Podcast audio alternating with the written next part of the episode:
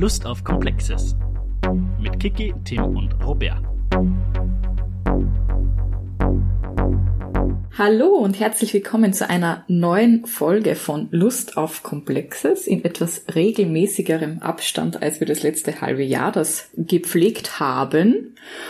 Und heute haben wir eine ganz besondere Sitzung wieder einmal. Wir haben nämlich vor, uns mit dem Sekundarstufen 1 Lehrplan zu beschäftigen. Und im Rahmen dessen freuen wir uns ganz besonders, dass wir jemanden mit dabei haben, der bei der Entwicklung dieses neuen Lehrplans dabei war, aber darüber hinaus auch schon ein, ich hoffe, das ist nicht beleidigend, wenn ich das sage, alter Hase in der Fachdidaktik Geografie Wirtschaftskunde ist. ähm, und ja, wir begrüßen ganz herzlich ähm, Christian Friedrich. Hallo. Dankeschön, herzlich willkommen. Und natürlich mit dabei ist wieder der Robert. Hallo Robert. Guten Tag in die Welt da draußen. Ähm, und wie auch beim letzten Mal, unser, unser lieber Tim ist auch heute leider wieder nicht dabei. Den hat's leider krankheitlich etwas erwischt. Deswegen von hier aus gute Besserung und ganz liebe Grüße. Äh, wir sind heute wieder nur zu dritt. Lieber Christian, wir ähm, zu Beginn sagen wir meistens ganz kurz äh, den Namen der Person, die dabei ist und lassen dann die Vorstellung oder bitten um eine Kurzvorstellung, weil wir selber oft das gar nicht so gut beschreiben können, was die Menschen alles machen. In deinem Fall wieder mal besonders schwer, weil du bist an der PH Wien beschäftigt. Ähm, als Lehrbeauftragter an weiß ich nicht wie vielen Unis und BHs beschäftigt, Schulbuchautor für GW-Schulbücher und noch äh, vieles mehr. Möchtest du dem was hinzufügen? du hast es schon richtig gesagt, ja. Also vielleicht noch, äh, dass ich im Rahmen des Clusters Nordost an der Uni Wien auch unterrichte und dort die Lehrveranstaltungen halte, ganz speziell äh, fachdidaktische Lehrveranstaltungen in GW und auch einen großen Lehrauftrag habe an der Universität Graz. Ja, genau, Graz ist eine. Ja. Und kann man das so ein bisschen so sagen, so äh, ein, etwas, ein Schwerpunkt innerhalb der GW-Didaktik ähm, ist sozioökonomische Bildung. Das ist völlig richtig, genau. Und die setze ich dann um, oder ich versuche es zumindest in den Lehrveranstaltungen, in den Schulbüchern, in meinen Aufsätzen und in meinen Forschungsarbeiten. Ich wollte schon sagen, Kiki, das war jetzt eine sehr rhetorische Frage gewesen. ja, ich meine, ja, man weiß ja nie, wer das hört. und ähm, ja, sozioökonomische Bildung kann, äh, kann man ja nicht oft genug in den Mund nehmen. Das ist vielleicht, sollte man das öfter mal einfach wiederholen. Völlig richtig. Ja, blick, blicken wir mal auf die heutige Folge. Übrigens, Frau Stuppacher, du hast Sitzung gesagt und nicht Folge. Kleiner Rüffel zwischendurch. Ja, blicken wir mal auf die heutige Folge, denn die wird ja tatsächlich ein bisschen anders als das, was wir bisher so gemacht haben. Äh, denn wir werden uns, wie du ja schon gesagt hattest, mit dem neuen Sek 1 Lehrplan beschäftigen. Äh, mal ganz initiativ äh, und ganz, ganz einführend sozusagen äh, und uns dann mit einem der Basiskonzepte, Klammer auf, die im SEC 1 Lehrplan äh, zentrale fachliche Konzepte heißen, Klammer zu, beschäftigen. Ähm, aber da kommen wir dann gleich, ich gleich drauf, wenn es soweit ist. Ähm, Christian, das ist jetzt eine sehr gemeine Frage, weil ich dich damit jetzt direkt ins kalte Wasser werfe. Aber äh, du bist ja in, in dem Autorenteam des, des neuen Lehrplans äh, sehr aktiv involviert gewesen. Wenn ich dich jetzt fragen würde, ganz kurz, was ist denn der Kern der Neuerung dieses Lehrplans? Äh, also was ist denn jetzt tatsächlich neu an dem, äh, was es in dem alten Sek 1 Lehrplan nicht gab? Ist die Frage gemein? Nein, die ist leicht. sehr gut. Die ist sehr leicht.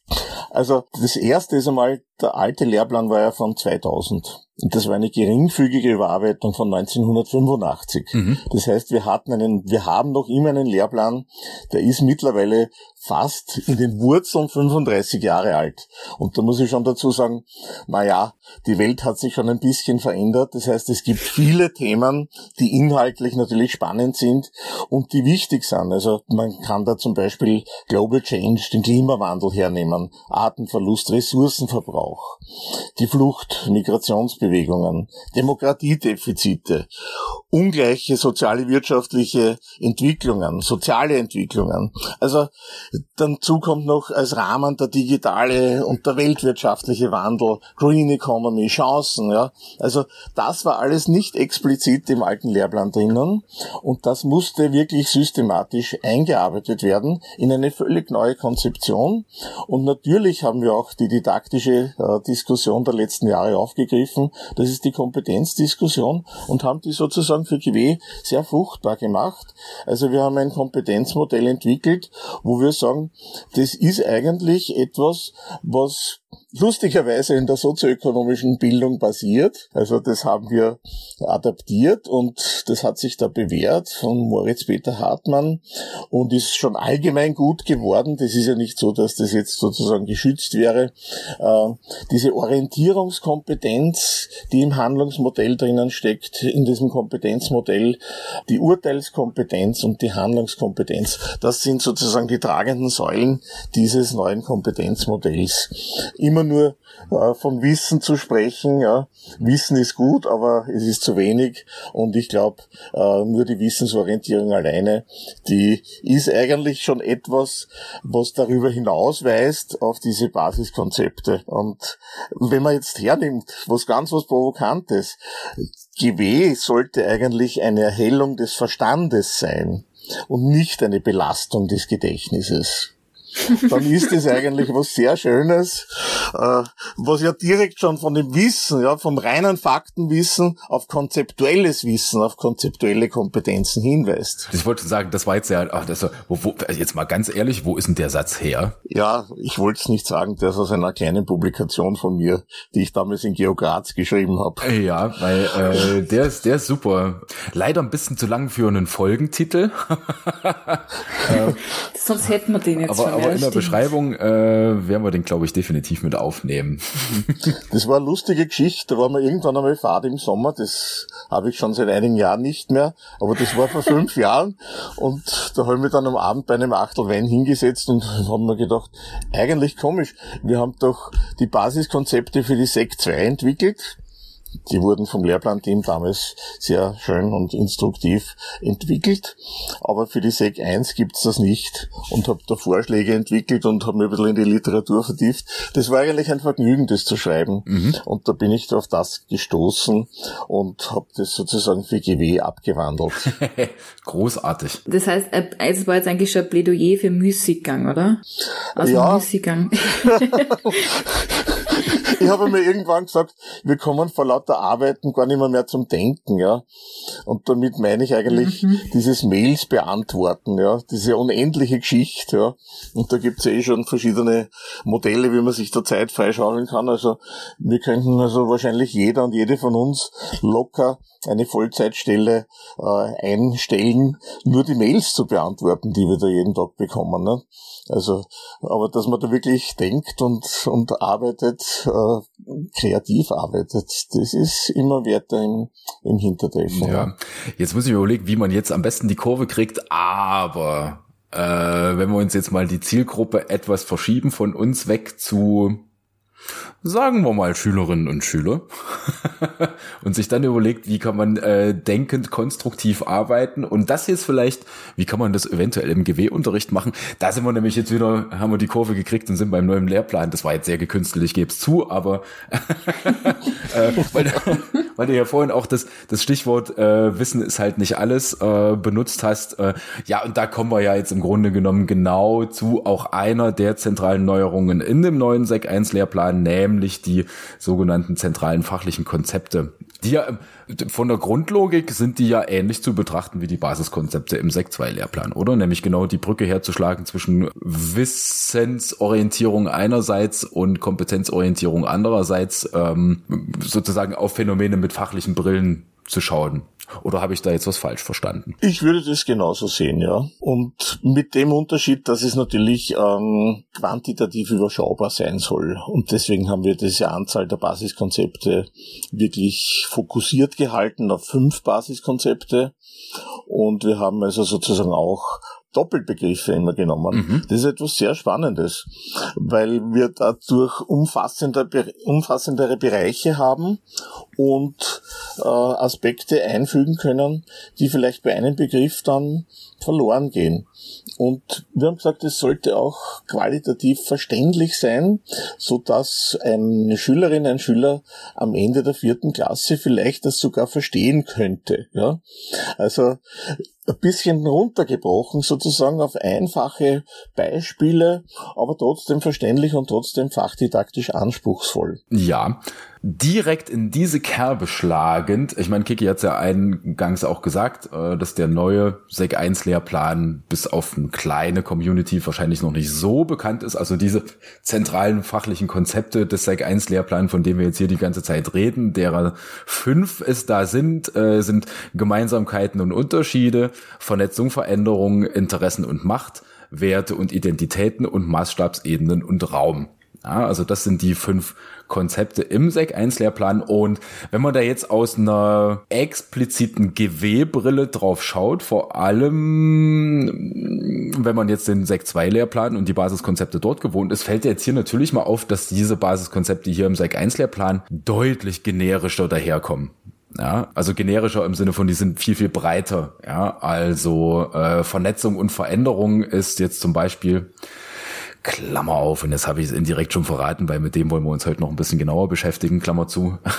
Aber das gilt im Grunde genommen ja eigentlich auch für die, für die anderen, wo man jetzt auf den ersten Blick zumindest mal sagen würde, ja gut, das, die sind ja jetzt so allgemein, was hat das jetzt eigentlich mit GW zu tun? War das Absicht, dass die so offen sind? Das war Absicht, ja. ich gebe zu, auch das war jetzt eine rhetorische Frage. Und äh, ich muss sagen, es haben auch manche äh, nicht verstanden. Das sage ich jetzt einmal ganz provokant. Mhm. Ja, also dieser Lehrplan ist ja von vielen Stakeholdern gelesen worden und äh, von sehr vielen Interessensgruppen begutachtet worden. Und manche haben gesagt, ah, das ist gut, ja. Also es ist ja sozusagen ein kompetenzorientierter Lehrplan und da passen offene Basiskonzepte ja gut dazu oder zentralen fachlichen Konzepten. Und dann haben manche gesagt, ja, ich komme von der Unternehmensseite und ich hätte aber gerne schon drinnen, ja, wo steht da Geld, wo steht da Leistungserbringung, wo steht das und das drinnen. Und dann wird gesagt, na ja, das ist eigentlich schon die Vernetzung. Ja? Wir wollen doch nicht GW, das ja ein Integrationsfach ist, mhm. auftrennen wieder in einzelne Bereiche und sagen, ja, hier machen wir Geld und Markt und dort machen wir Räumlichkeit und Maßstäblichkeit, sondern wir haben doch in einem vernetzten Fach, in einem Integrationsfach die Notwendigkeit, Basiskonzepte oder wie es hier heißt in der SEC 1, zentrale fachliche Konzepte so zu formulieren, dass es wirklich äh, übergreifende und quer zu diesen Aspekten liegende Themen sind, ja, und auf einem ähnlichen Abstraktionsniveau. Und wir haben diese Angriffe so schön parieren können. Mhm. Ja. Und andere Kolleginnen und Kollegen, die sagen, ja, wir haben uns da die fachdidaktischen Konzepte schon durchgedacht äh, von anderen Fächern her. Mhm. Die haben gesagt, Gratulation zu dieser sauberen Formulierung, zu dieser offenen. Und damit können wir, und das ist ja auch ein, ein wichtiger Punkt, wo man auch Basiskonzepte messen kann, auch andocken an andere Fächer. Warum soll man das Thema Vernetzung und Veränderung, dieses Basiskonzept, nicht auch gemeinsam mit Geschichte zum Beispiel betrachten? Ja? Da bieten sich doch schon von Haus aus ja. äh, Vernetzungen an überfachliche Zugangsweisen. Ja, ja ich, ich glaube, ich würde sogar fast so einen Schritt weitergehen und sagen, gerade das Konzept Vernetzung und Veränderung, äh, also das schreit ja förmlich nach äh, interdisziplinären Zugängen äh, und das auch mit, mit, mit anderen Fächern zu vernetzen. Im wahrsten Sinne des Wortes, ne? Ja, alles eigentlich, ja. Also wenn du Interessen und Macht nimmst, ja, das kann man durchaus schon mit Kindern philosophieren, ja, in der SEC 1, ja. Kinder haben da sehr große Gerechtigkeitsverständnisse. Ja. Das bringen sie mit von Haus aus, ja. Also, und mit denen kann man schon philosophieren. Macht und Interesse, unterschiedliche Ausstattungen, ja, widersprüchliche Interessen. Das ist doch etwas, was sie lernen im Alltag. Und das aufzugreifen, ja. Und das könnte man in vielen, vielen Fächern nehmen, ja. Was gibt's für ökologische Interessen, ja. Da spielt die Biologie hinein, ja. Macht aus der, aus der Sicht der politischen Bildung zum Beispiel, ja. Und Und es schreien alle Basiskonzepte eigentlich nach fächerübergreifenden Betrachtungsweisen, ja. Und das ist ja das Schöne. Wir sind nicht nur in einem Integrationsfach zusammen, sondern wir haben auch diese Klammer zu anderen Fächern, die wirklich die Möglichkeit bieten, sozusagen tolle und spannende Themen aufzureißen, ist auch spannendere, als sie in den Schulbüchern abgehandelt werden. Oh ja. ich, ich wollte gerade schon sagen, jetzt könnte man ja überheblich sein und sagen, ja, also wir als GW-Lerinnen äh, und das Schulfach GW ist im Grunde genommen die Bühne für alle anderen Schubfächer der Schule sozusagen eine, eine, eine ordnende Instanz zu bilden. Ja, aber das, das wäre das wäre jetzt ein bisschen sehr vermessen. Äh, das Klingt möglicherweise etwas überheblich. Das kommt schon aus der Fachgeografie, gell? Ja. Die Geografie, die Krone der Wissenschaften. naja. So könnte man es ja tatsächlich sehen. Und jetzt, by the way, mir, mir würde der Gedanke eigentlich auch sehr, sehr gut gefallen, aber das ist natürlich ein bisschen utopisch und äh, zugegebenerweise auch ein bisschen überheblich. Ja, aber weißt du, auf was das eigentlich hinweist? Das weist doch eigentlich hin auf eine integrierte Bearbeitung von Themen, ja? Fächerübergreifende, fächervernetzende Bearbeitung, ja? Also alle Bestrebungen, die es heute gibt und sagen, wir wollen Wirtschaft herausschneiden aus einem Fach, ja, oder wir wollen nur die Ökologie herausschneiden aus einem Fach, ja. Das sind doch vernetzte Themen, die sind gesellschaftlich eingebettet, hochkontroversiell, ja. Diese gegenwärtige Diskussion führt sich ja hier mit diesen Ausführungen tatsächlich ad absurdum, ja, weil ich kann doch nicht den Stundenplan atomisieren, ja, und aufgliedern und sezieren und lauter Einstundenfächer machen, ja, wo ja. wir doch in einer vernetzten Welt sind und da sind wir schon voll drinnen in diesem Basiskonzept Konzept Vernetzung und Veränderung. Ja, dann machen ja. wir das doch einfach mal. dann, wir, dann, dann, dann, gehen wir doch jetzt auch ganz offiziell äh, mal direkt zu diesem Basiskonzept über, oder? Weil über das haben wir uns ja jetzt quasi noch nicht unterhalten. Und wir haben das vorher schon geklärt, äh, in guter alter äh, Manier unseres kleinen Podcasts hier, dass äh, unsere Gästinnen und Gäste sich dazu breitschlagen lassen, äh, das Basiskonzept initiativ mal vorzulesen. Äh, und ich weiß, Christian hat es gerade vor sich liegen, äh, deswegen starten wir doch einfach mal direkt rein und schauen uns mal den Wortlaut an und überlegen, was uns dann so für Dinge dazu einfallen. Ja, sehr gerne. Vernetzung und Veränderung. Menschen leben und wirtschaften nicht isoliert, sondern vernetzt. Daher haben menschliche Handlungen an einem Ort oft Auswirkungen auf andere, manchmal weit entfernte Orte und Menschen. Vernetzung und Veränderung sind somit verbunden in den Bereichen Gesellschaft, Wirtschaft, aber auch in Mensch-Umwelt-Beziehungen. Beispielsweise werden zahlreiche wirtschaftliche Zusammenhänge durch Vernetzung erklärbar, etwa Ströme von Gütern, Dienstleistungen, Informationen und Geld.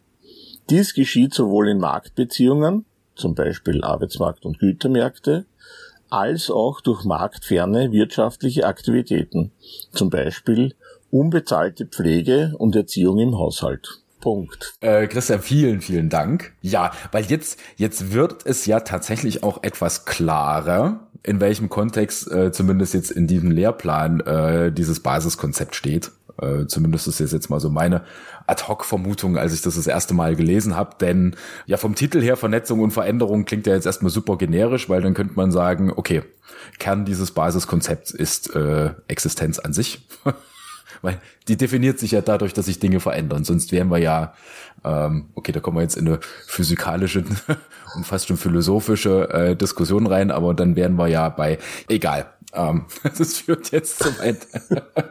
ja, aber wenn wir jetzt mal in den Wortlaut reingehen, was mich jetzt, um ehrlich zu sein, als ich das das allererste Mal gelesen habe, total überrascht hat, ist, dass das ein erstaunlich ökonomisches Basiskonzept ist. Deute ich das jetzt falsch? Bin ich dazu naiv? Ja, das Lustige ist, wir wollten ja die zentralen fachlichen Konzepte für beide großen Bereiche mhm. unseres Faches haben, also Geografie und wirtschaftliche Bildung. Und wir haben das tatsächlich hier konkretisiert. Ja. Also es gilt natürlich für das gesamte Integrationsfach, für alle Stufen, also von der ersten bis zur vierten Klasse. Und zur Konkretisierung haben wir hier natürlich äh, Marktbeziehungen hineingenommen und wirtschaftliche Aktivitäten, mhm. weil wir genau von diesem klassischen, äh, man könnte fast sagen neoklassischen Aspekten, ja, Gewinnmaximierung, sei dein eigener Selbstoptimierer, ja, Kosten-Nutzen-Kalküle und so weiter, die natürlich auch in Marktbeziehungen wirken, aber nicht nur, ja, da wirken viele andere Dinge, aber wir sind doch auch zum Beispiel in marktfernen wirtschaftlichen Aktivitäten höchst vernetzt, ja. Denken wir an die Erziehung, denken wir an die Pflege, denken wir an die Haushaltsführung, was wir selber produzieren, äh, was nicht ins BIP eingeht und nicht in die VGR zum Beispiel, ja. Also unser Leben und Wirtschaften ist ja tatsächlich extrem vernetzt und wir wollten diesen Akzent setzen, dass auch genau das, was nicht ins BIP eingeht, auch Teil der Wirtschaft sein kann und hier als Teil der Wirtschaft zu gelten hat. Ja? Und das wird oft vergessen. Und ich sage jetzt nicht nur vergessen von äh, uns, ja, mhm.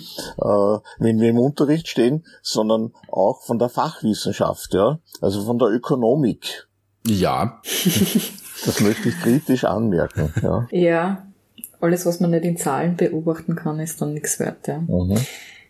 Aber äh, in dem Konzept stehen ja schon, also weil du gerade äh, betont hast, dass es ein integratives Konzept ist, es ähm, lädt ja schon auch dazu ein, äh, räumliche Perspektiven auf Vernetzung mitzudenken jedenfalls oder auch deren oder auch Auswirkungen von wirtschaftlichem Handeln auf Umwelt oder Menschen äh, mitzudenken. Das heißt, es ist ja nicht nur ein ökonomische, also es bietet sich ja nicht nur ökonomische Fragestellungen unter diesen nein, nein, Ausführungen an. Schon der zweite Satz, nicht? also Handlungen von Menschen an einem Ort haben Auswirkungen äh, sozusagen auf andere Menschen an ganz entfernten Orten. Das ist eigentlich Giddens, nicht? Die Definition der Globalisierung. Ja. Die mhm. steckt ja da drinnen, de facto. Und ähm, das ist ja mein beliebtes äh, Argument ähm, in Podiumsdiskussionen oder sonstigen Diskussionen. Naja, was bringt denn diese vernetzte Betrachtung? Ne?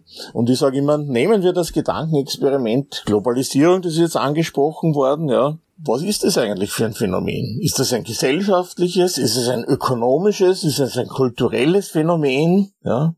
Und da wird man drauf kommen, naja, das lässt sich nicht schubladisieren, kategorisieren, ja. Ja. Und wenn ich nur den ökonomischen Part herausschneide, dann ist es nicht mehr Globalisierung, ja. Dann ist es ein Fragment, ein Torso, der eigentlich wertlos ist, weil ich die wesentlichen Dimensionen dann nicht erfassen kann. Mensch-Umwelt-Beziehungen sind dann vielleicht weg, außer ich äh, gieße, wie jetzt die Kirstin zuerst gesagt hat, dass doch in Zahlen welche Schäden entstehen, wodurch, ja, oder welche Schäden kann ich vermeiden, wodurch, aber dann ist das eine ökonomistische Rechnung, ja also genau das ist es ja nicht, ja, sondern diese Vernetzungen, Globalisierungstendenzen und Globalisierungsvertiefungen, die wir erleben, die sind ja in allen Lebensbereichen wirksam. Ja, ich glaube, wo man auch im Kern sehr gut erkennt, äh, wie sehr im Grunde genommen all diese Sphären, die du jetzt angesprochen hast, miteinander zusammenhängen ja, wenn man mal jetzt auch auch fachhistorisch mal zurückblickt, ja, äh, so die die die Beginne der Ökonomie, ja, äh, also beziehungsweise oder Ökonomik, ja, dass wir nehmen wir beispielsweise mal Marx, ja, keine Sorge, das wird jetzt, das wird jetzt kein, aber ich meine, ich meine, was was war denn der Kern der ursprünglichen Ökonomie, als sie als sozusagen wissenschaftliche Disziplin aufgekommen ist, war ja letztendlich auch nichts anderes als das, was die Soziologie machen will, nämlich Gesellschaft verstehen, nur halt eben über ökonomische Mechanismen, ja, ähm, mhm. genauso wie die Soziologie das über andere äh, Mechanismen irgendwie versucht und die Kommunikationswissenschaft letztendlich, na gut, das wäre jetzt zu weit gegriffen, aber also letztendlich äh, geht es ja darum, irgendwie Gesellschaft in seiner Komplexität zu begreifen. Ja, und ich meine, das steht ja völlig außer Diskussion, dass das äh, Ökonomie sowohl formal als auch informell äh, ein ganz zentraler Teil dessen ist, wie wir uns miteinander organisieren. Ja, übrigens auch auf unterschiedlichen Maßstabsebenen, um das mal wieder zu bemühen, weil, naja, so ein bisschen Geografen sind wir ja auch. Ja, also von daher finde ich das insofern auch, auch total spannend, das genau so vernetzt zu betrachten. Ähm, da habe ich dann auch noch eine Frage, aber die, die schieben wir mal hinten an, weil das ist dann, glaube ich, eher für das letzte, äh, letzte Drittel dieser Folge. Was mir nämlich tatsächlich aufgefallen ist, äh, ist das, was du eben auch gesagt hattest, Christian, nämlich dieser zweite Satz, dass äh, sofort geschrieben ist, äh, nachdem es darum geht, dass man nicht isoliert, sondern vernetzt lebt und wirtschaftet, äh, dass dann gleich der Ortsbezug kommt. Weil man könnte ja durchaus auch sagen, also menschliche Handlungen auf einer Ebene haben Auswirkungen auf einer ganz, ganz anderen Ebene, sondern hier steckt ja explizit der Ort mit drin. Das spielt ja sozusagen direkt auf Globalisierungsmechanismen an, die da drin stecken, oder? Mhm. Ja, völlig richtig, genau. Also das ist ja der Kern, äh, den du, was du jetzt gesagt hattest vorhin, da kommt Gittens ins Spiel oder, oder Robertson mit seiner Lokalisierungsidee, die ich, by the way, für eine Kopie von Gittens halt nur mit anderen Begriffen, aber das ist jetzt eine andere Geschichte.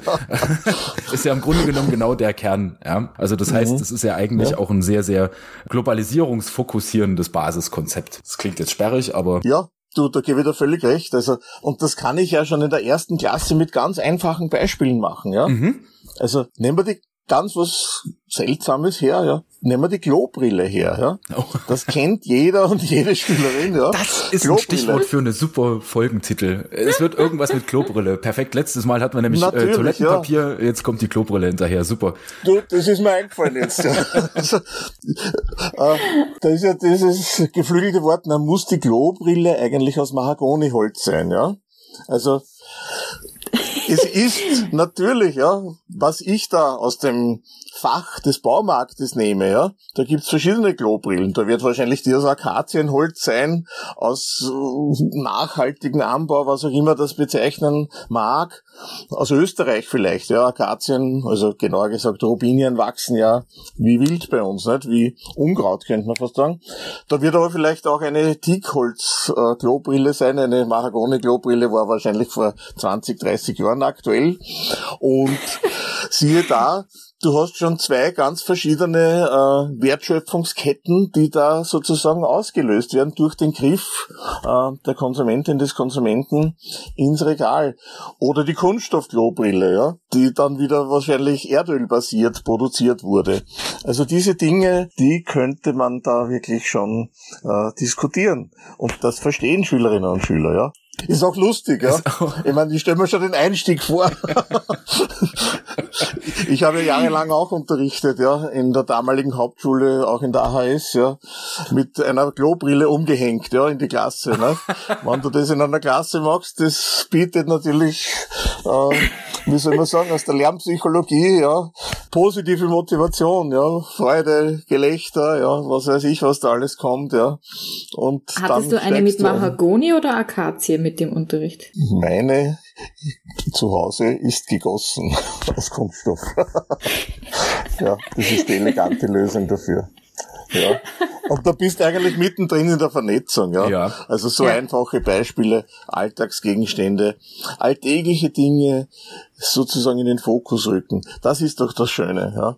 Und da die mhm. Implikationen dis zu diskutieren. Ne? Also über die Geografien einer Ware einfach einmal einen Einstieg zu wagen in die in GW-Fragen. Ja. Genau, also so wie wir es haben, nicht Follow the Thing, diese Ansätze. Ja. ja.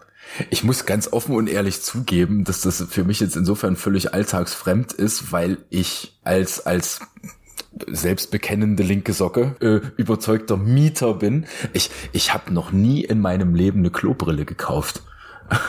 also ich bin einfach noch nie in der Situation gewesen, diese Kaufentscheidung zu treffen.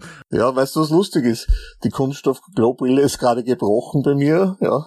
Und ich war jetzt wieder vor der Entscheidung, was nehmen wir, ja. Und dann habe ich gedacht, naja, das ist so nett und nehmen wir wieder eine andere aus Kunststoff. Ja, ja. ist aber, aber jetzt natürlich mal Spaß beiseite und das kann man natürlich auch mit jedem anderen Produkt machen, auch wenn zugegebenermaßen du mit einer Klobrille um den Hals äh, in den Schulraum kommend jetzt irgendwie schon ein Eyecatcher bist. Aber rein prinzipiell kann man das ja mit jedem anderen Produkt auch machen, dass man sich genau diese Frage stellt. Okay, welche, welche Auswirkungen hat denn meine eigene Kaufentscheidung? Äh, und ja, da sind wir ja schon genau bei diesem Vernetzungscharakter. Ne? So ist es. Was aber natürlich wichtig ist, ist, dass wir nicht moralisieren bei diesen Kaufentscheidungen, sonst laden wir ja diese Aspekte auf die Schwächsten der Gesellschaft, nämlich die Kinder und Jugendlichen ab. Ja und sozusagen Staat und Unternehmen aus der Verantwortung entlassen. Ja. ja. Also diese Privatisierung der Verantwortung sollte nicht passieren, sondern auch sensibilisieren. Ja. Du kannst auch was beitragen, ja. Aber wahrscheinlich, wenn ich jede Stunde dem Elfjährigen und der Zwölfjährigen äh, die Last auflade, die Welt zu retten, und das über den GW-Unterricht transportiere, naja, dann wird das Fach dann äh, sehr schnell sozusagen eher eine Belastung sein für die Kinder und Jugendlichen und nicht eine ein Tool, mit dem ich die Welt besser verstehen kann und mit dem ich besser handeln kann. Ja. Besser in dem Sinne äh, reflektierter nämlich. Um das geht's ja. nämlich. Das ist jetzt äh, eine sehr simple und deswegen wahrscheinlich auch sehr gemeine Frage, aber das ist eine Sache, mit über die habe ich schon ganz, ganz oft drüber nachgedacht. Ähm, und man kommt da ja immer in so ein bisschen ein Dilemma rein. Deswegen mal ganz direkt gefragt, äh, wie schaffen wir das denn, genau in solchen Dingen nicht zu moralisieren? Weil das sagt sich immer so schön, ja, moralisieren sollten wir nicht, aber mhm. wie macht man es denn tatsächlich? Weil es ist unglaublich schwierig, finde ich, oder? Es ist ganz schwierig und ich glaube, es gibt kein Rezept dazu, ja. Ich glaube, wenn man seine eigene Meinung, die man ja hat, offenlegt, ja, aber auch andere Meinungen hören lässt, mhm dann hätten wir schon mehr perspektivische Zugänge, ja. Und wäre auch wieder ein Prinzip der sozioökonomischen Bildung, nebenbei gesagt. Aber diese Sache nicht zu moralisieren, ist natürlich schwierig. Aber in dem Moment, aber im Prinzip steckt ja schon im Beutelsbacher Konsens drinnen, ja. Also das ist ja keine Erfindung der sozioökonomischen Bildung. Nee, natürlich nicht. Sondern das ist schon über 50 Jahre alt, ne? Ja. Kontroversitätsgebot, Überwältigungsverbot und so weiter. Das steckt drinnen. Mhm. Aber ich würde schon sagen, dass muss man natürlich auch der Lehrperson überlassen. Das ist jetzt nicht ein Abwälzen der Verantwortung, aber ein bisschen Fingerspitzengefühl im Unterricht sozusagen zu zeigen, nicht irgendetwas vorzugeben, ja, aha, du isst Rindfleisch, jetzt bist du der Klimakiller, schau, das ist alles vernetzt, ja, mhm. sondern zu sensibilisieren, ja. Ernährungsstile haben Einfluss, ja, und wenn sich Millionen, Milliarden Menschen so oder anders ernähren, dann bewirkt das schon etwas, ja. Mhm. Also in dieser, in dieser Richtung zu sensibilisieren, das wäre eigentlich das, ja. wo ich sagen würde, da wäre ein guter Ansatzpunkt. Ja, und vielleicht auch nicht zu verwechseln, dass man sagt, okay, man versucht im Unterricht äh, handlungsorientierte Ansätze zu finden und Entscheidungen, die Schülerinnen und Schüler treffen können, sind wahrscheinlich auch Konsumentscheidungen, aber nicht zu sagen, das wären die einzigen Stellschrauben, um die Welt zu retten, weil ich glaube auch, es wäre illusorisch zu sagen, dass wir über den Konsum die Welt retten können werden. Oder es wäre so sehen, ja. eine sehr große Bürde, die wir auf Schülerinnen und Schüler auflasten, die sie so wahrscheinlich nicht, nicht aus allen Perspektiven begründen ließe. Genau. Ja, aber da, und so haben wir auch versucht, den Lehrplan zu, zu konzipieren, ja. Also, dass wir schon Zusammenhänge aufzeigen, ja, Vernetzungen, aber sozusagen auch äh, aufzuzeigen, wie diese Zusammenhänge sind und dass es da viele Akteurinnen und Akteure gibt, also Staat, Unternehmen, private mhm. Haushalte und dass jeder Akteur seinen Beitrag leisten kann und eigentlich leisten muss. Ja, na, was ich nämlich auch noch sagen wollte, und genau bei dem Punkt sind wir ja letztendlich, und jetzt haben wir die Brücke auch wieder geschlagen, bei, bei, bei Kompetenzorientierung äh, und ganz banal bezogen auf ganz konkrete kleine Unterrichtssituationen, äh, allein schon in der Art und Weise, wie man die Frage stellt. Ja? Also statt der Frage zu stellen, welche Kaufentscheidung wäre denn eigentlich die richtige, dass man da mal von dem richtig falsch weggeht und sagt, okay, äh, fälle mal bitte eine Kaufentscheidung und begründe die, mhm. unabhängig davon, was bei rauskommt. D damit kann man das ja, glaube ich, ganz gut, na nicht covern, aber äh, zumindest mal Denkprozesse anstoßen. Ja, und das ist ja mhm wenn wir das erreicht haben, dann sind wir ja schon übers Ziel hinausgeschossen, weil genau das wollen wir ja eigentlich. Ne? So ist es. Mhm. Genau. Und dass das natürlich sehr eng mit Veränderung zusammenhängt, ja, ja, ist auch klar. Weil sich auch die Wertestrukturen der Gesellschaft ändern und Ideen, ja, persönliche Ideen ändern, ja. Und auch natürlich die materielle Ausstattung, ja. Das ist ja was ganz was Spannendes. Äh, wenn ich äh, Raumordnung heute begreifen möchte, und die Flächenwidmung zum Beispiel einer Stadt. Mhm. Ja, da muss ich in die Vergangenheit gehen und muss Zukunftsperspektiven sozusagen hineinnehmen und muss dies in Vernetzung äh, mit politischen, mit räumlichen, mit ökologischen und mit gesellschaftlichen Themen anschauen. Und deswegen hängen diese zwei Teile, Vernetzung und Veränderung, ja so toll zusammen. Oder machen wir es ganz lustig, ich nehme wieder die Klobrille her, ja. Wenn ich die schon mit hab, könnte ja zum Beispiel sagen, das ähm, Beispiel fällt mir jetzt gerade ein, weil ich mit meinem Enkelsohn gerade vor einigen Tagen in Schönbrunn war und wenn du durch die Kaiserappartements gehst, dann siehst du was ganz was Lustiges, was ihn sehr fasziniert hat und zwar die Toilette vom Kaiser.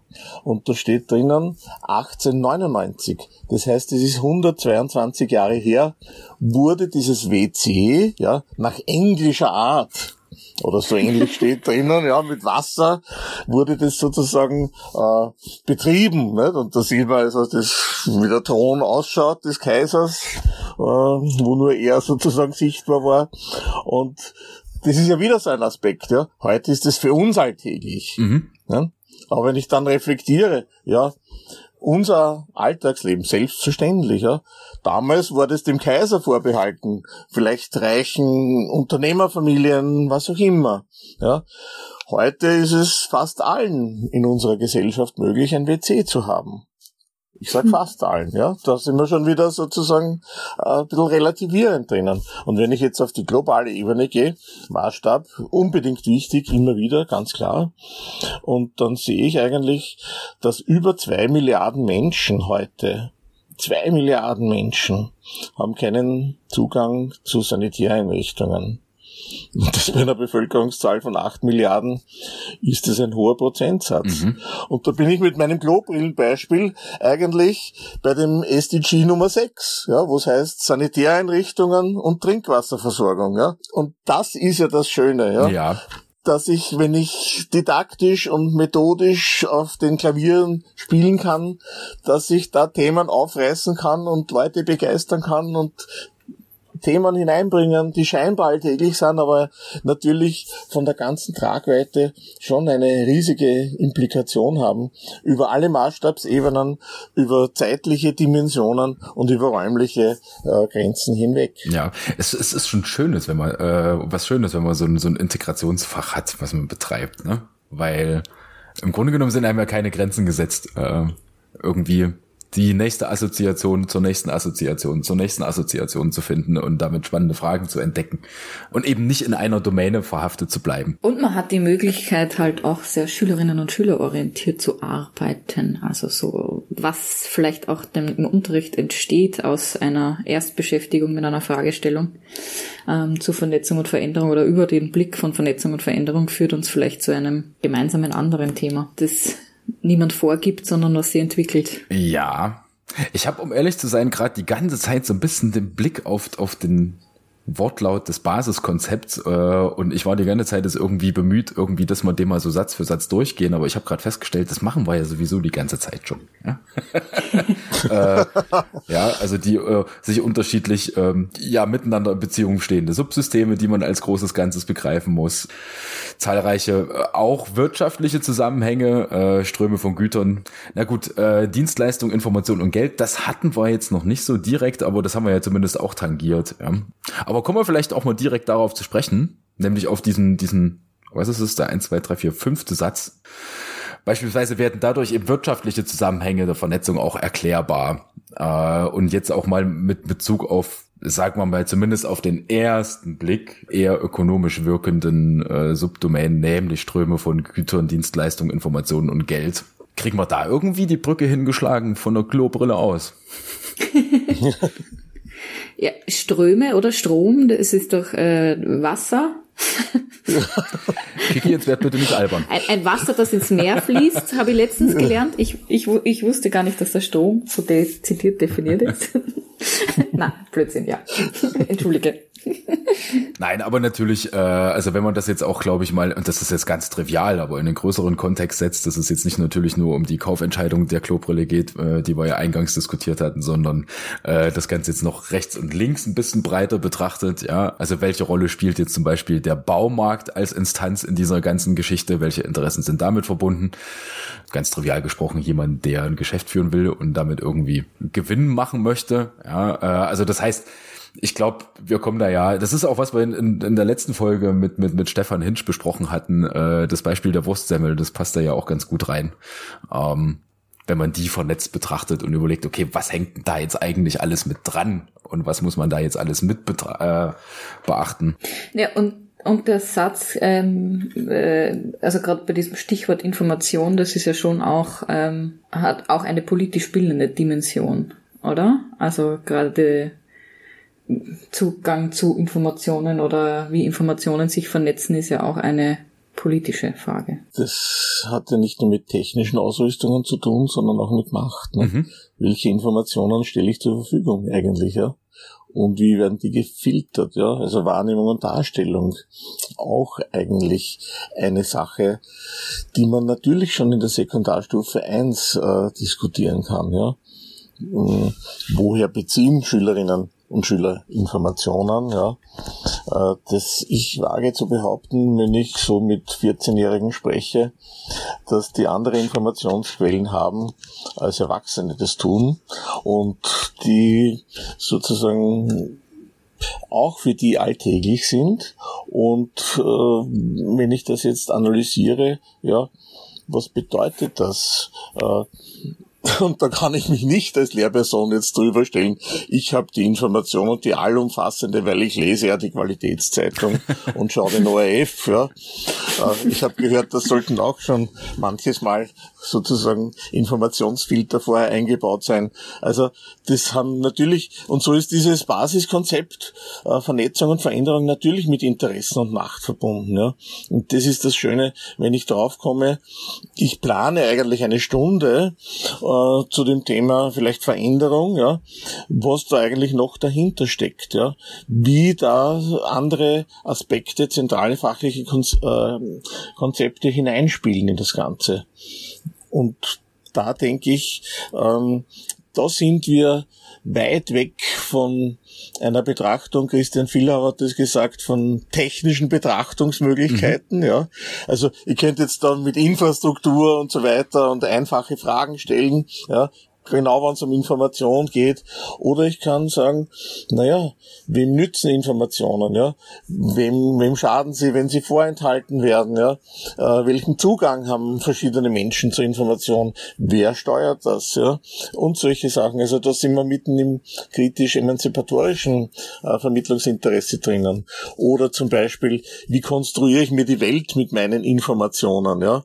Also im konstruktivistischen Vermittlungsinteresse zum Beispiel also ich sehe da, wenn man da hineinsticht, ja, sehr, sehr spannende Möglichkeiten. Und äh, ich glaube, ja, das ist ja das, was ich gesagt habe. Als Schulbuchautor sage ich, naja, wenn ich ein bisschen kreativ bin und ein bisschen da hineinsteche und ein bisschen die Schichten mir anschaue, ja, was so thematisch und wie das zusammenhängt und wie das mit anderen Dingen äh, korreliert äh, oder sich zum Teil auch widerspricht, dann kann ich wirklich spannende äh, Unterrichtskonzeptionen ableiten, zum Beispiel. Was dann, wie die Kirstin gesagt hat, wiederum Schülerinnen und Schüler anregen kann, selber nachzudenken und Präkonzepte einzubringen, ja, Fragen einzubringen, äh, Standpunkte einzubringen, die ich vielleicht noch nicht kenne. Das ist ja dann spannend für mich als Lehrperson und ich finde so einen Unterricht eben sehr, sehr spannend und das kann ich mir gut vorstellen, dass genau durch solche ähm, zentralen fachlichen Konzepte so etwas wirklich angeregt werden kann und nicht nur an Themen geklebt wird, sondern wirklich äh, Aspekte herausgenommen werden, mit denen ich dann neue Themen erschließen kann. Also Stichwort zentrale fachliche Konzepte als Werkzeug, als Tool mhm. ja, zur Erschließung von anderen Themen das äh, sehe ich da als ganz große Chance. Das klingt irgendwie gerade spannend, weil das, also für mich ist dann der Lehrplan die möglich, also zum einen natürlich der Rahmen, auch ein, ein gesetzlicher Rahmen, den wir als Lehrkräfte auch in gewisser Maßen ähm, zu berücksichtigen haben. Aber er ist auch eine kreative Anregung dafür, was alles möglich ist in unserem mhm. Unterrichtsfach mhm.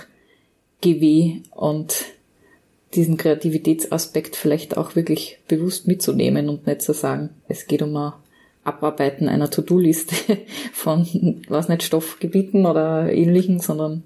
Ja, aber das ist genau das, was äh, Anderson und Grad wohl 2001 schon äh, sozusagen grundgelegt haben, äh, mit den Kompetenzdimensionen, ja, äh, dass ich eigentlich auf der einen Seite natürlich die Wissensdimension habe, das sind fachliches Wissen und, und diese Aspekte, ganz klar. Aber auf der anderen Seite habe ich natürlich auch äh, das Konzeptwissen. Ne? Die sagen Conceptual Knowledge. Und wenn ich das weiterdenke, können, können das konzeptuelle Kompetenzen sein. Ne? Mhm. Ne?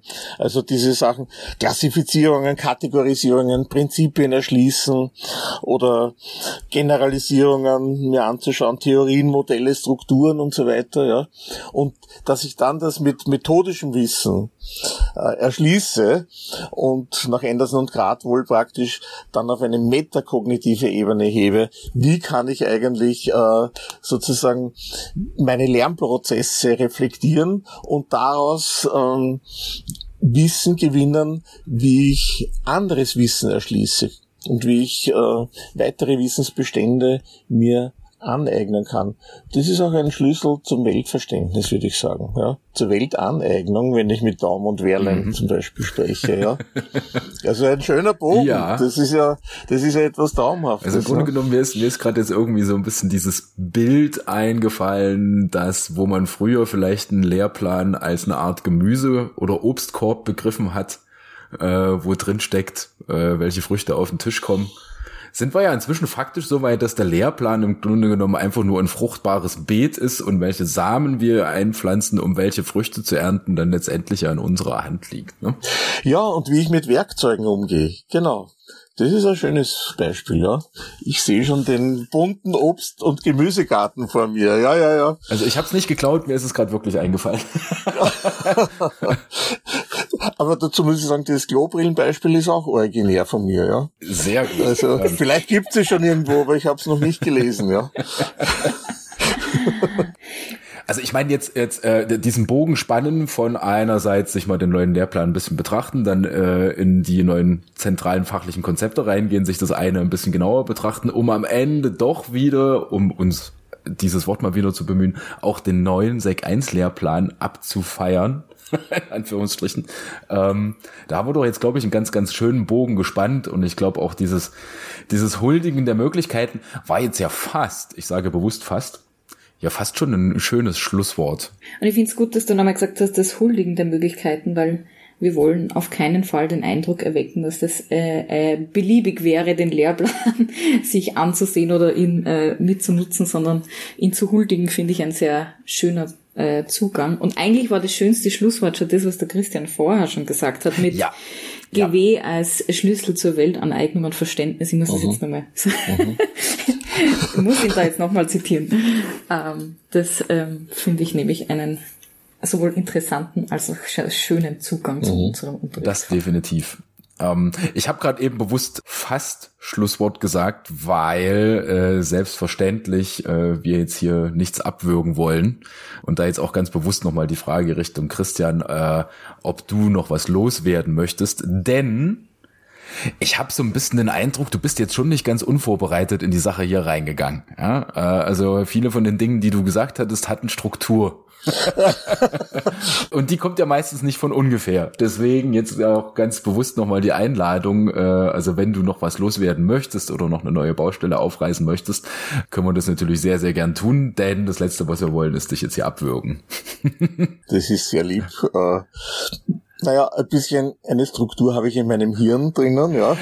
Das wollte ich jetzt damit nicht sagen. Ich weiß nicht, wie das neurologisch aussieht. Das ist so, sind so die Basisstrukturen, ja. Wenn du so willst, die Basiskonzepte meines Gehirns. Äh, so klassische Sachen drinnen. Ja, ich hatte tatsächlich eine halbe Stunde Vorbereitungszeit jetzt äh, zwischen verschiedenen anderen Sachen. Man glaubt kaum im Sommer, aber es kommen doch noch Dinge herein. Ich möchte nur auf eines verweisen, was vielleicht ganz interessant ist aus fachdidaktischer und unterrichtspraktischer Sicht. Und das ist das Projekt INSERT. Und ich glaube, das ist für Kolleginnen und Kollegen, die jetzt, äh, ich sage mal, unter Anführungszeichen, vorhin mal gesagt, draußen an den Empfangsgeräten ja, sitzen, äh, ist vielleicht eine ganz nette Sache, wo ja das Grundprinzip ist, eine Person aus dem, aus der Praxis sozusagen, aus dem Klassenzimmer von GW erstellt gemeinsam oder sozusagen mit Betreuung einer Fachdidaktikerin oder eines Fachdidaktikers eine Unterrichtseinheit ein bis zwei Stunden mit fertigen Materialien und stellt die dann zur Verfügung. Und wir haben das dann in einem äh, wirklich diskursiven Prozess mit Ping-Pong-mäßigen Überarbeitungen äh, sozusagen finalisiert, getestet im Unterricht. Es sind auch Feedbacks von Lehrpersonen drinnen, auch Feedback von Schülerinnen zum Teil, äh, Hinweise, wie man es einsetzt. Also mit allen Gusto-Stückeln, die man sich vorstellen kann, Materialien auch dabei. Und die sind auf der Website gratis herunterladbar. Und die Website heißt insert.schule.at und es ist jetzt so, dass wir aus der Lehrplankonformen, und da sind wir wieder bei dem, was Kirstin gesagt hat, es ist ja nicht alles beliebig, ja, mhm. sondern wir orientieren uns am Lehrplan. Wir schauen aber auch, dass wir die fachdidaktischen Prinzipien, über die wir heute noch gar nicht gesprochen haben, des Lehrplans muss auch nicht sein, die kann jeder nachlesen und jede äh, versucht haben auch zentrale fachliche Konzepte umzusetzen. Und da gibt es eben Beispiele, die sind stärker auf Werte und Identitäten äh, fokussiert und dann gibt es wieder andere, die sind auf Vernetzung, Veränderung, gleichzeitig Maßstabsebenen äh, fokussiert. Und es sind jetzt 52 Unterrichtsbeispiele, das heißt, wir sind in der finalen Ausgestaltung auch sozioökonomisch orientiert und das ist genau das, was der neue Lehrplan möchte, nämlich sich im Wirkungsgefüge Gesellschaft, Wirtschaft, Umwelt und Politik sich bewegen. Und man kann nicht alles in einer Stunde verwirklichen, aber man kann äh, Möglichkeiten erfassen, wie man sozusagen diese Dinge schön in den Unterricht und sinnvoll in den Unterricht einbaut, dass es eben schülerorientiert ist und dass es eben äh, auch ein bisschen kritische Zugänge ermöglicht und vor allem mehr Perspektivität zulässt. Und diese Beispiele sind jetzt sozusagen zur Verfügung. Und wir haben für den neuen Lehrplan die besten Beispiele ausgesucht, passend für jede Klasse drei Beispiele. Und die werden jetzt auch in einem Buch erscheinen. Und das Buch wird bei Veranstaltungen der Lehrerinnen aus und Fortbildung auch gratis ausgegeben werden. Das ist ein Buch, äh, das immerhin einen Wert hat, wenn wir jetzt von den Werten auch gesprochen haben. von circa 30 Euro. Es ist durchgehend vierfarbig, 300 Seiten mit allen Materialien, die sozusagen entwickelt wurden. Und das, glaube ich, kann auch so etwas wie ein Flaggschiff des Projektteams sein, wo wir alle Bildungscluster integriert haben und Kolleginnen und Kollegen an Schulen aus allen Bildungsclustern, damit wir eben diese Diskussion wirklich vorantreiben können und damit wir sagen können, wir haben etwas für den Unterricht, was eigentlich nur ein Integrationsfach leisten kann. Mhm. Das ist diese Mehrperspektivität, das ist Kompetenz- und Handlungsorientierung in Bezug auf Aktualitäts- und Zukunftsbezüge und das sind natürlich auch die kritischen Zugänge, die implizit drinnen sind. Und so wünschen wir auch allen, die sich mit den zentralen fachlichen Konzepten beschäftigen und mit diesen Unterrichtsbeispielen wirklich spannende Stunden und spannende Möglichkeiten, äh, das durchzuführen. Das war doch jetzt ein einerseits wunderschönes Plädoyer und andererseits auch ein wunderschöner Ausblick äh, und ein wunderschöner Rundumschlag, äh, die Folge hier abzuschließen.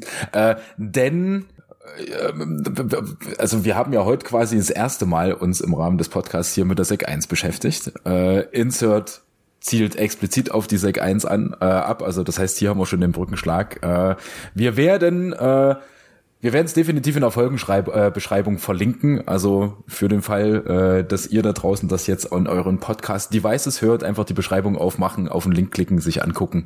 Äh, lohnt sich auf jeden Fall. Und in dem Sinne verabschieden wir uns auch für heute. Lieber Christian, ganz herzlichen Dank, dass du dir Zeit genommen hast, mit uns heute diese Aufnahme zu machen und vor allem äh, auch diesen Einblick in den äh, in das, das was uns zukünftig auch auf, aus dem Lehrplan ähm, erwartet und wie man damit ähm, arbeiten und denken und werken kann. Und vielen Dank dafür. Ich danke euch ganz herzlich für die Einladung. Halte die Idee des Podcasts hier in dieser thematischen Orientierung für total super, ja. Eine spannende Angelegenheit. Echt weiter viel Erfolg, ja. Und es hat mir total Spaß gemacht mit euch, ja. Insofern war es ja fast, ich zwischendurch, ja, das waren so Déjà-vu Sachen, das sage ich noch so zum Schluss, äh, immer wieder lächeln müssen, das hört man natürlich nicht, aber auch lachen, ja, es ist das und dann die Stimme vom Robert, die erinnert mich ja natürlich total an Stermann und Grissemann. Ich glaube, das ist, wer ist denn das? Der, aus Deutschland stammende äh, Kabarettist. Das ist, glaube ich, der Stermann, ist das richtig? Ja. Ja, also der hat auch seine sonore Stimme. ja, in diesem Sinne würde ich sagen, Grobert ähm, als äh, Kabarettist, der, als Kasperl der Fachdidaktik darf du dich halt Okay, das ist ja Plan B. Ja. das war aber jetzt positiv Nein, gemeint. Das, ja, ja, also vielen Dank. Ich bin jetzt so verlegen, dass ich gar nicht weiß, was ich sagen soll. Also, das ist ein Kompliment, das ist sehr schön. Ja. Ich habe, um ehrlich zu sein, gedacht, als du jetzt so angefangen hast, äh, das zu sagen, mit Déjà-vu gehabt, dass du äh, dachtest irgendwie, wir sitzen in Schlierbach. Aber weil so kam es mir nämlich, um ehrlich zu sein, auch vor. Äh, also das heißt meinerseits jetzt auch nochmal, um wieder zurück zum dem zu kommen, was wir jetzt eigentlich gerade machen wollten, nämlich die quasi Abmoderation. Also mir kam es sehr, sehr kurzweilig vor und es hat wie immer sehr viel Spaß gemacht. Es war ein super nettes Gespräch, spannendes Gespräch und deswegen, Christian, vielen, vielen Dank. Dankeschön und danke für die Einladung noch einmal. Und euch danke fürs Zuhören. Bis zur nächsten Folge. Ciao da draußen. Und Baba. Tschüss.